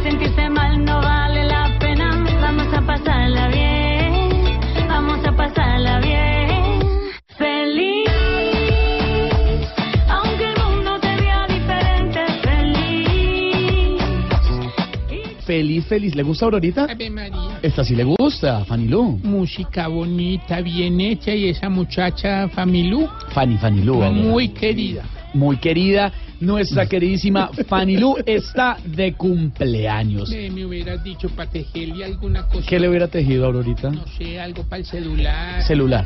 O una, una falda para el programa este de la Voz Kids. Ya están, ya están. ¿Puedo contar, Jorge Alfredo? Claro. Ya están avanzando las grabaciones de la Voz Kids que llega comenzó. muy, muy pronto. Ya comenzó. Pues Fanny Lu, que para muchos es la reina del tropipop, está hoy feliz, como dice su canción, porque está de cumpleaños. Está de cumpleaños Fanilu, la linda Fanilu, ya están en las primeras grabaciones de los Kids próximamente en el canal Caracol. Fanilu, te queremos y te felicitamos aquí desde Voz Populi este día. Tu cumpleaños, Fanilu. Hola mi querido Jorge Alfredo y todo el equipo de Voz Populi, muchas gracias por esa felicitación. Yo estoy feliz, muy rodeada de amor porque siento a mi Colombia muy cerquita de mi corazón y eso, sabes, alimenta el alma, eso da fe, eso entusiasma para uno seguir buscando horizontes, seguir haciendo música, seguir construyendo país. Y bueno, ya empieza la Voz Kids y es una manera hermosa de construir, ¿no? De apoyar a nuestros niños y darle ilusión a, a los demás niños colombianos que ven en ellos tanto ejemplo, ¿no? Y a tantos papás que, que apoyan los sueños de sus hijos. Un, un país con niños soñadores es un país que tiene un gran futuro y soy muy feliz de ser parte de este proceso. Y la Voz Kids ya viene, ya viene, son un par de semanas más y ahí estaremos al aire todas las noches acompañando a Colombia. Un besito muy especial a ti y a todos. Dios los bendiga y gracias. Feliz cumpleaños, Fanilu. Habrá momentos para hacer. No la va a abrazar, no le va a hacer nada. Traela. No, señor. La- Pavelita, la- la vamos a traer. La traemos, pero la sentamos a otro lado. Porque No, no, la es el caso. sentamos aquí. No, No, a ¿qué ver. le pasa, señor? Bueno, ¿quién es? Fanilú, un abrazo, felicitaciones, feliz cumpleaños y próximamente ya la Voz Kids en el canal Caracol, 6 de la tarde, dos minutos. Hablando del canal Caracol, el domingo a las 10 de la noche, humor y opinión en Voz Populi. TV. TV. Voz Populi TV, Voz Populi TV, aquí el humor crea. Ojalá que no sea solo tilín, tilín, pues seremos los jueces cuando estén en el ring. Voz Populi TV, Voz Populi TV, Voz Populi TV, Voz Populi TV.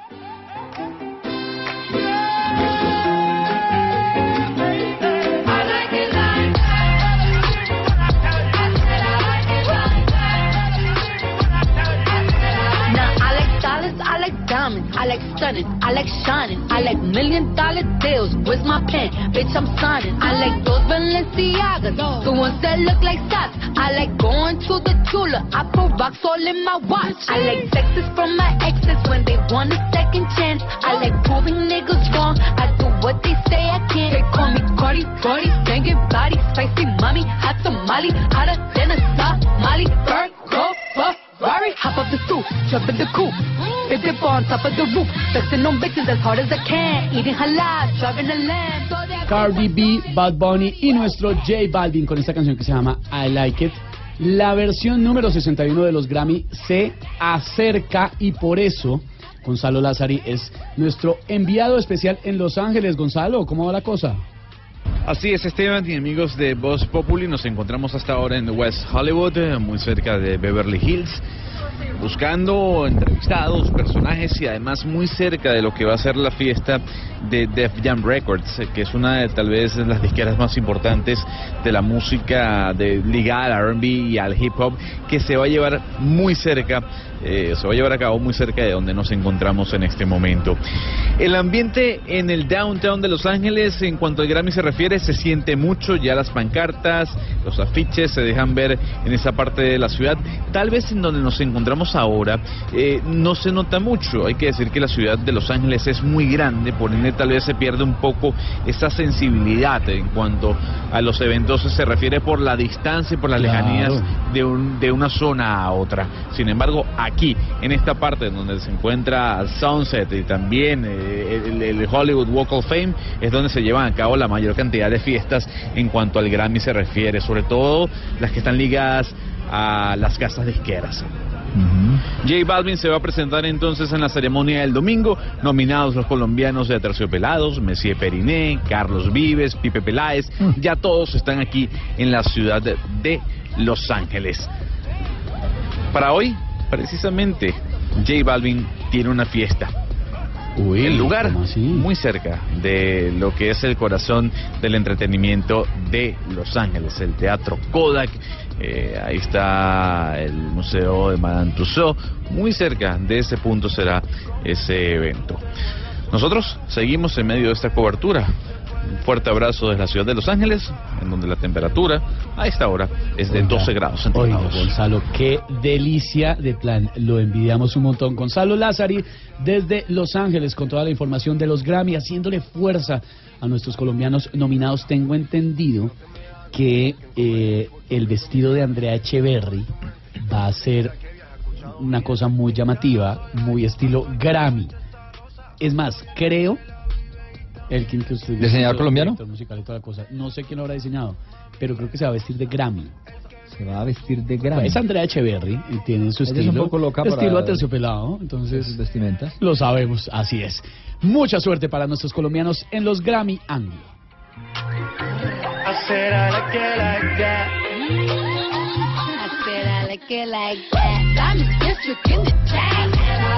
I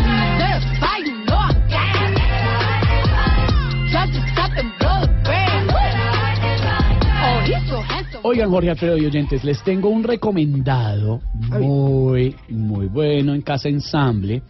Están en temporada con Oigan a este. Ese es un plancito rico porque se sienta uno y mesitas, se toma unos este. tragos. Oigan, a este, así Oigan se a este. Musiquita popular, toda la cosa. Eh, ¿Qué es toda la cosa? Toda la cosa es, pues, es, es Casa Ensamble. Entonces, ustedes saben que en Casa Ensamble el, el- el parche es así. De, de nuestra querida amiga Alejandra Borrero. Claro que sí, señor. Qué, buen, qué buena gestión cultural y de teatro hace Alejandra. Sí, súper. Y qué buenas cosas se presentan ahí. Eso es en La Soledad. Sí, ahí. señor. En- Parkway. en el Parkway. Come Parkway. uno, toma el. Sí. Para los que no están en Bogotá, el Paraguay es una zona tradicional y clásica de Bogotá, entre la 45 y la 30 y pico, como con 16. Buena zona y muy buen sitio para teatro, para que vean. Buen sitio, chévere. Además, una gran nómina. María Irene Toro, eh, Nando Monge, Carlos Sánchez Mejía, está eh, Jojo Cabrera, si no estoy mal, Carlos Cardeño, Dianita Galindo. Muy, muy buen parche.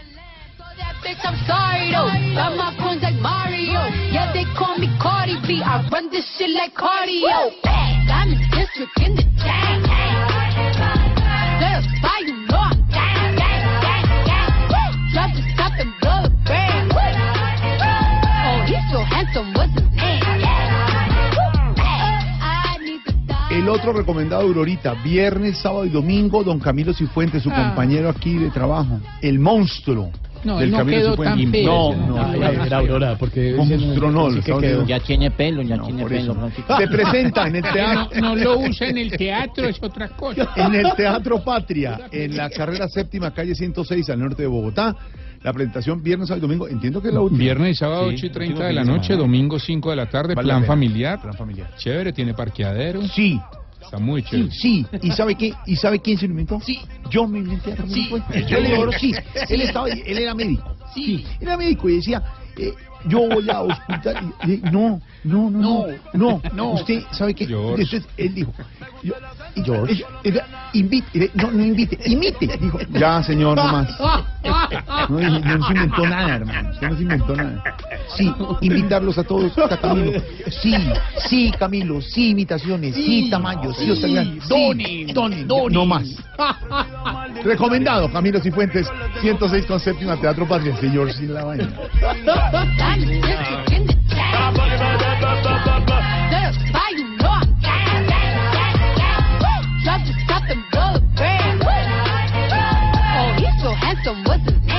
Hoy presentó en Sociedad, no más, hombre, presentó en Sociedad eh, y oficialmente, con todas las de la ley del presidente Duque, su misión de sabios.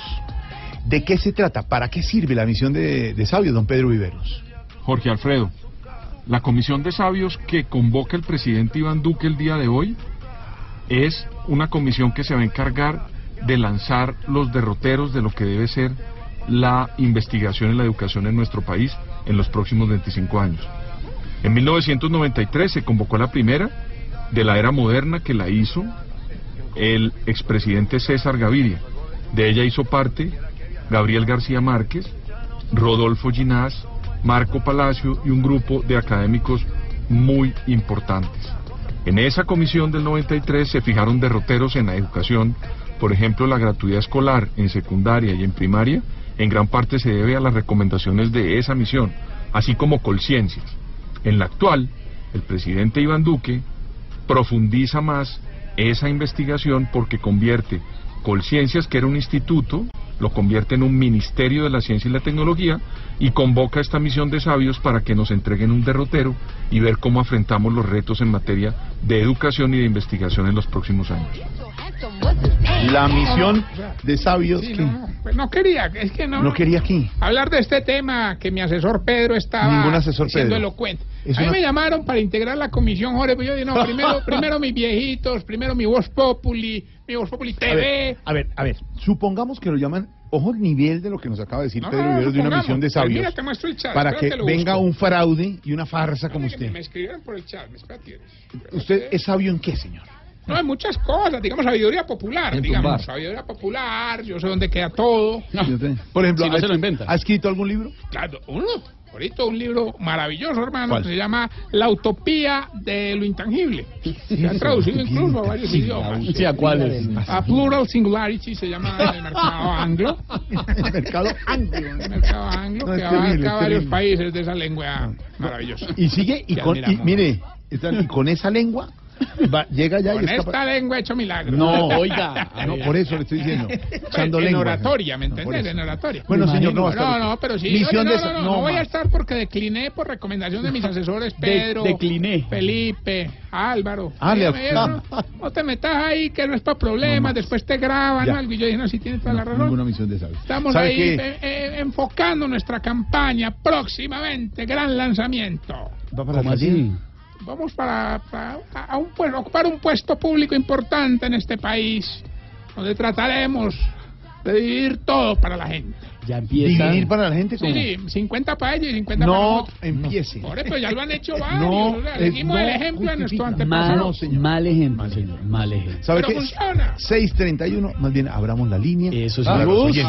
Ah, ¿En serio? Sí, sí, sí. Pero ¿por qué no? Además es viernes, me parece bueno. Abrimos las líneas hasta ahora en Voz Popular. ¿Luego con quién hablo? Marlene, Ay, no ser. Rubiela, hagan la bulla para adentro, que es que ya me A entró. ver. Ay, ay, escándalo ¿Será ya, que le cuelgo? afuerita. ¿Aló? Aló. Eh, doña Abigail, buenas, buenas noches, ¿cómo me le va? ¿Qué más? ¿Qué más? ¿Qué, qué me cuenta? Cuénteme pues. Ay, vea, es que eh, usted como es tan buena interpretando los sueños, quiero que me interprete un sueño. ¿Usted qué me habla? Yo no, yo no sé interpretar sueños. Ay, ¿cómo así? No sea mentirosa, que usted aparte de bruja sabe interpretar A ver, sueños. señora. Vea que es que tuve un sueño húmedo con Jorge Alfredo Vargas, ¿Qué? El pelo rojo de las noticias de las 7 de Caracol. Pelo rojo. Señora, señora, a ver, aquí está Jorge Alfredo con nosotros. A ver, nuestro Sí, director. Usted habla con Jorge Alfredo Vargas, señora. ¿Qué pasó? No, señora, en el sueño simplemente aparece él, pero nunca hablamos, no. No, me refiero a que en este momento está hablando con Jorge Alfredo Vargas. ¿Qué? Sí. ¿Qué? ¿Qué? ¿Qué? Sí, sí. Ay, no me diga que usted también soñó conmigo anoche y fue donde la bruja Abigail no. a que le interpretara el sueño. No, ninguno. Yo no estoy donde ninguna bruja. Lo que pasa es que usted está llamando a Voz Populi. ¿Ah, Voz Populi? Sí, señor. ¿Qué? sí, ¿Qué? Sí. ¿Qué? ¿Verdad? No. A ver, páseme el loquillo. Lo que- no, No, no está. Loquillo está llena en el escritor, no ha venido. Entonces a Silvia Patiña, pues. Silvia Patiño está en Cúcuta, cubrimiento especial. Entonces, bueno, páseme a Camilo Cifuentes. Está listo, prepara, acaba de salir porque está preparando su show. Sí, estamos preparando, eh, sí está preparando su show de en el Teatro Parque. Sí, sí, sí, es Populi, Mm, sí, es Voz por eso no está, Populi. Ay, sí. qué emoción. Vea, Jairo Alfredo. Jorge. Ya que me llamó, le cuento que, no que la tuve sueños húmedos con usted anoche. No, no es horario de eso, ni me interesa, y No, muchas gracias. no, dejémoslo así. venga, no, no, no, no sea mal pensado. Lo que soñé es que, mire, c- ¿cómo le parece que había unas goteras en la casa, cierto? ajá. Y usted llegaba con unas ollitas para pararlas. Sí. Y lo que es el caballero tan lindo, como las goteras sonaban tanto así cuando caían, ¿cierto? Ujú. Ay, te quitaste esas medias y las pusiste en el fondo de las ollas así pues para que no sonaran tanto. No, no se dice Lo más lindo del sueño es que me dejaste dos milloncitos de pesos para que solucionara lo de las goteras. Ah, ¿Y arregló el techo? No, compré más ollas. No. Venga, papi, venga, Jairo Alfredo. Jorge. Venga, tíreme un besito. ¿Cómo? Un besito bien rico así, desde la coronilla, así que me llegue de la coronilla al dedo gordo. Venga, pues. Pero- Tíreme un besito, Uy. que hace que Señora, Teresa no. María Zabalaín se ponga Ana brava. María no. Inés, Inés María. Ah, ¿cómo es? Inés María. Eso, Inés María Zabalaín. Zabalaín. Venga, que hace que se dé cuenta, tíremelo pues. No, señora, no es un programa. Ay, señor. de información. Ay, no Agua se han rogado pues porque presentan noticias La Finca de Hoy, porque presentan Noticiero de Mediodía, porque No, está en Voz Populi no. TV, porque también él dirige ahí Voz Populi. No. Venga. Ah, bueno, Ay, sí. te- a ver, mande un piquito.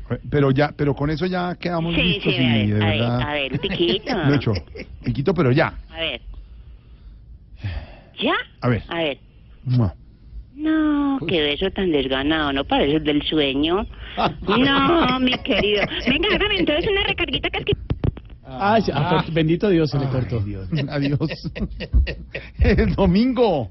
Unión y opinión. Caracol Televisión a la medianoche. En Voz Populi. TV. Sí. Voz Populi TV, Voz Populi TV, aquí el humor crea opinión. Ojalá que no sea solo tilín, tilín, pues seremos los jueces cuando estén en el ring. Voz Populi TV, Voz Populi TV, Voz Populi TV, Voz Populi TV. Voz, Voz Populi. Populi. Enciendo la radio, 4 de la tarde comienza el show de opinión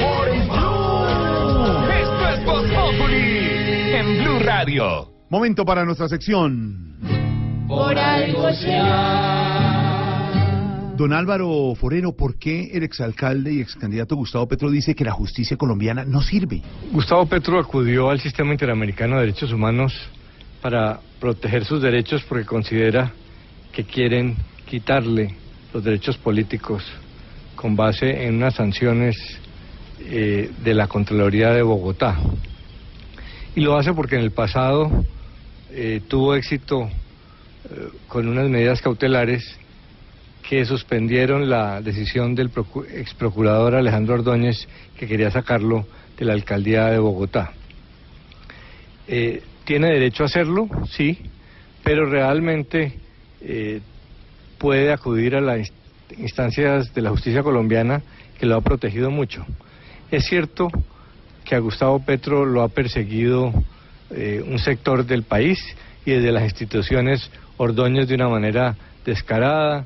Eh, se dice que la motivación de la Contraloría de Bogotá también es política, pero en el caso de Ordóñez, el propio Consejo de Estado echó para atrás la decisión después de que hubieran actuado las medidas cautelares eh, de la Comisión Interamericana de Derechos Humanos. Es decir, lo protegió. Y si uno mira hacia atrás, Gustavo Petro ha sido un protegido permanente de las instituciones. Si algo acredita que en Colombia hay democracia, a pesar de los problemas, existe una democracia que da garantías, es Gustavo Petro.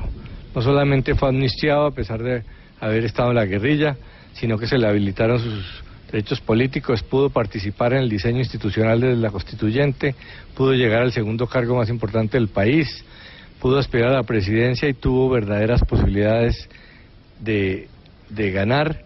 Eh, ha estado en el Congreso muchos años, ahora el Estatuto de la Oposición le reconoce una condición de opositor y le da una curul eh, en el Congreso. O sea que si alguien ha, ha recibido protección jurídica, en la realidad ha sido Gustavo Petro.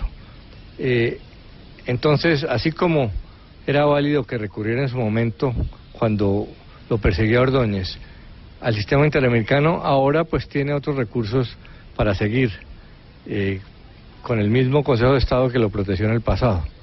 Entonces, eh, es lógico que se mueva a protegerse, pero debe hacerlo dentro de las instituciones colombianas que bastante le han servido en el pasado. Y si don Alvarito lo dice, por, algo será. Aunque lo ha perseguido, también le ha dado protección en más de una ocasión. Lo que él quiere es que le piquen caña y a él sin razón le pida perdón. Si él aquí no criticara todo, le iría mejor sin tanto rencor. Si él ha dado patadas de ahogado, por algo será, por algo será, por algo será, por algo será. Si malicia rima con justicia, por algo será. Y hagámoslo otra vez.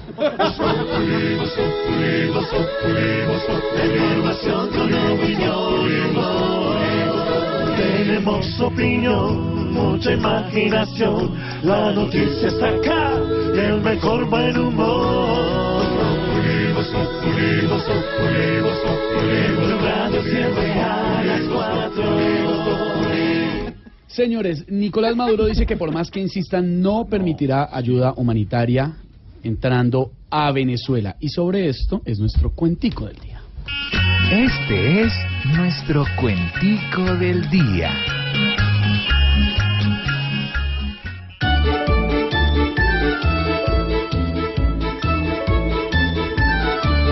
Hoy Venezuela se asara con ese inhumano puro. Con solo verle la cara de cínico a ese Maduro, su brutalidad no para ni con Viagra y chontaduro. Ante esta crisis aguda, voy a cerrar el embudo. No me humillen con menuda, galletas y pollos crudos. No dejaré entrar ayudas, y mucho menos ayudos. Ahora bloquea puentes. El que fue mi amigo honesto no acepta para su gente alimentos de repuesto, porque él come solamente tajadas de presupuesto. Ese burro cara espanto, la ayuda no la disfruta, porque fue y metió el encanto de Venezuela en la gruta. Pues gracias a robar tanto, se volvió rico y No, señora, por favor. Ese agua. Quien tiene al pueblo humillado es él con falsa modestia y ha dejado demostrado que el puente y su molestia ya hay algo más bloqueado que su cerebro de bestia.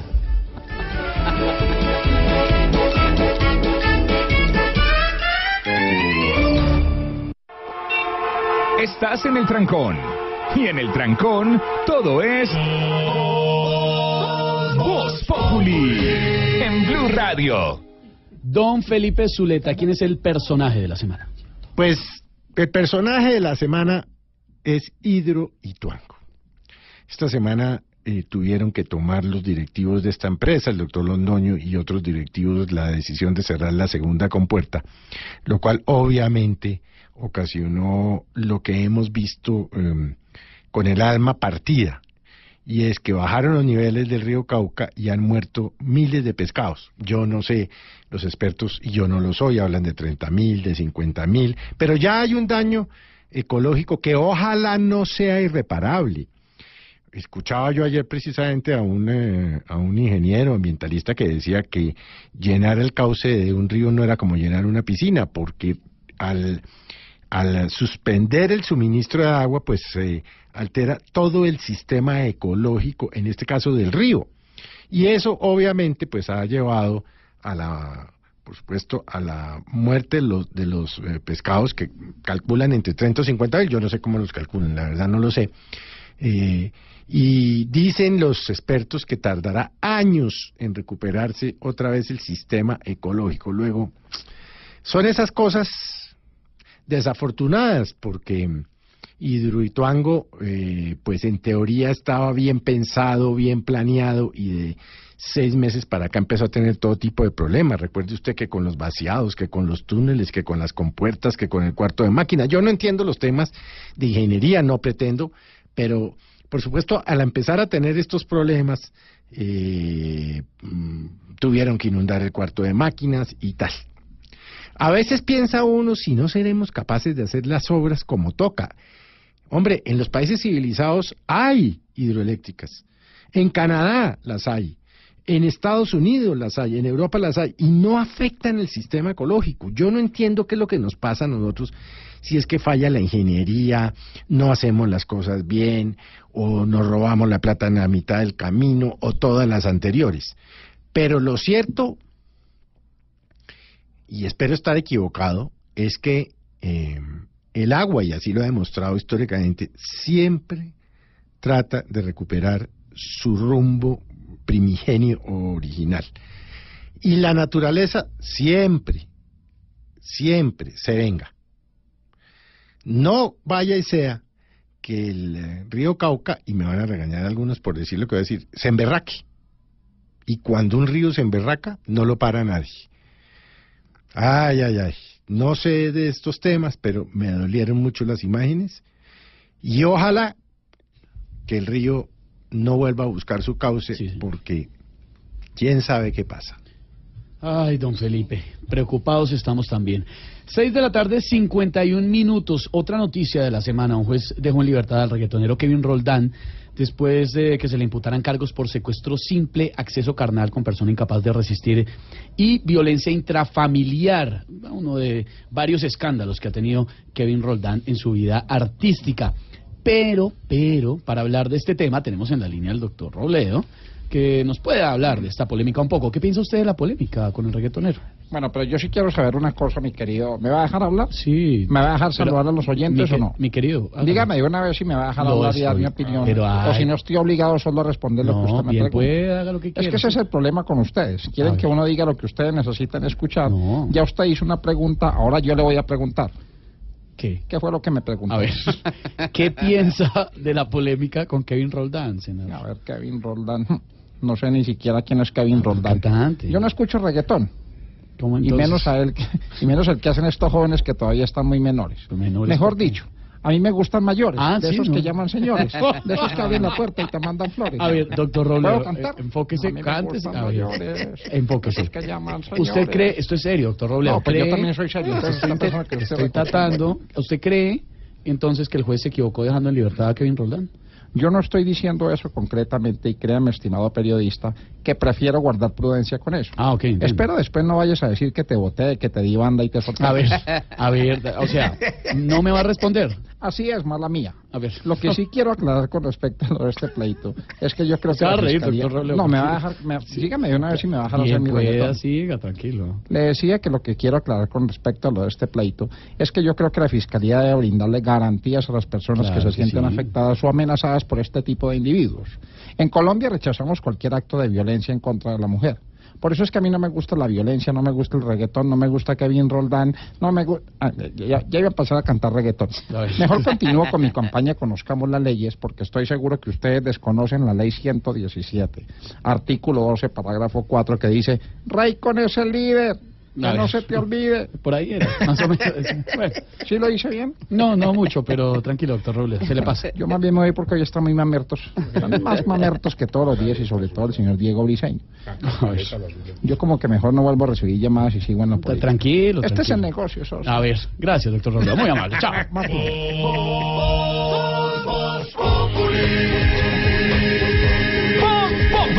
Enciendo la radio, 4 de la tarde comienza el show de opinión humor en Blue. Esto es Voz en Blue Radio. Ay, qué semana tan complicada. Por eso los dejamos con el reggaetón de la semana en Voz Populi. Nos encontramos la próxima semana. Ignorita, yo no Ay, recuerdo. bueno, su merced, ¿me ayudan con el reguerito, Sigamos derecho, sigamos derecho. ¿Ah, se quiere quedar? Oiga, ¿y es usted que no piensa llegar a la casa o qué? No, no, yo, yo, yo ¿Cómo voy a ir a ver a? Camilo Cifuentes. Nos vamos aquí a ver a Ay, Camilo. vamos a ver a Camilo, sí señor. Teatro Patria, este fin de semana, presentándose con las mil y una voces el gran Camilo Cifuentes. Y el domingo, Humor y Opinión en Caracol Televisión en Voz Populi. TV.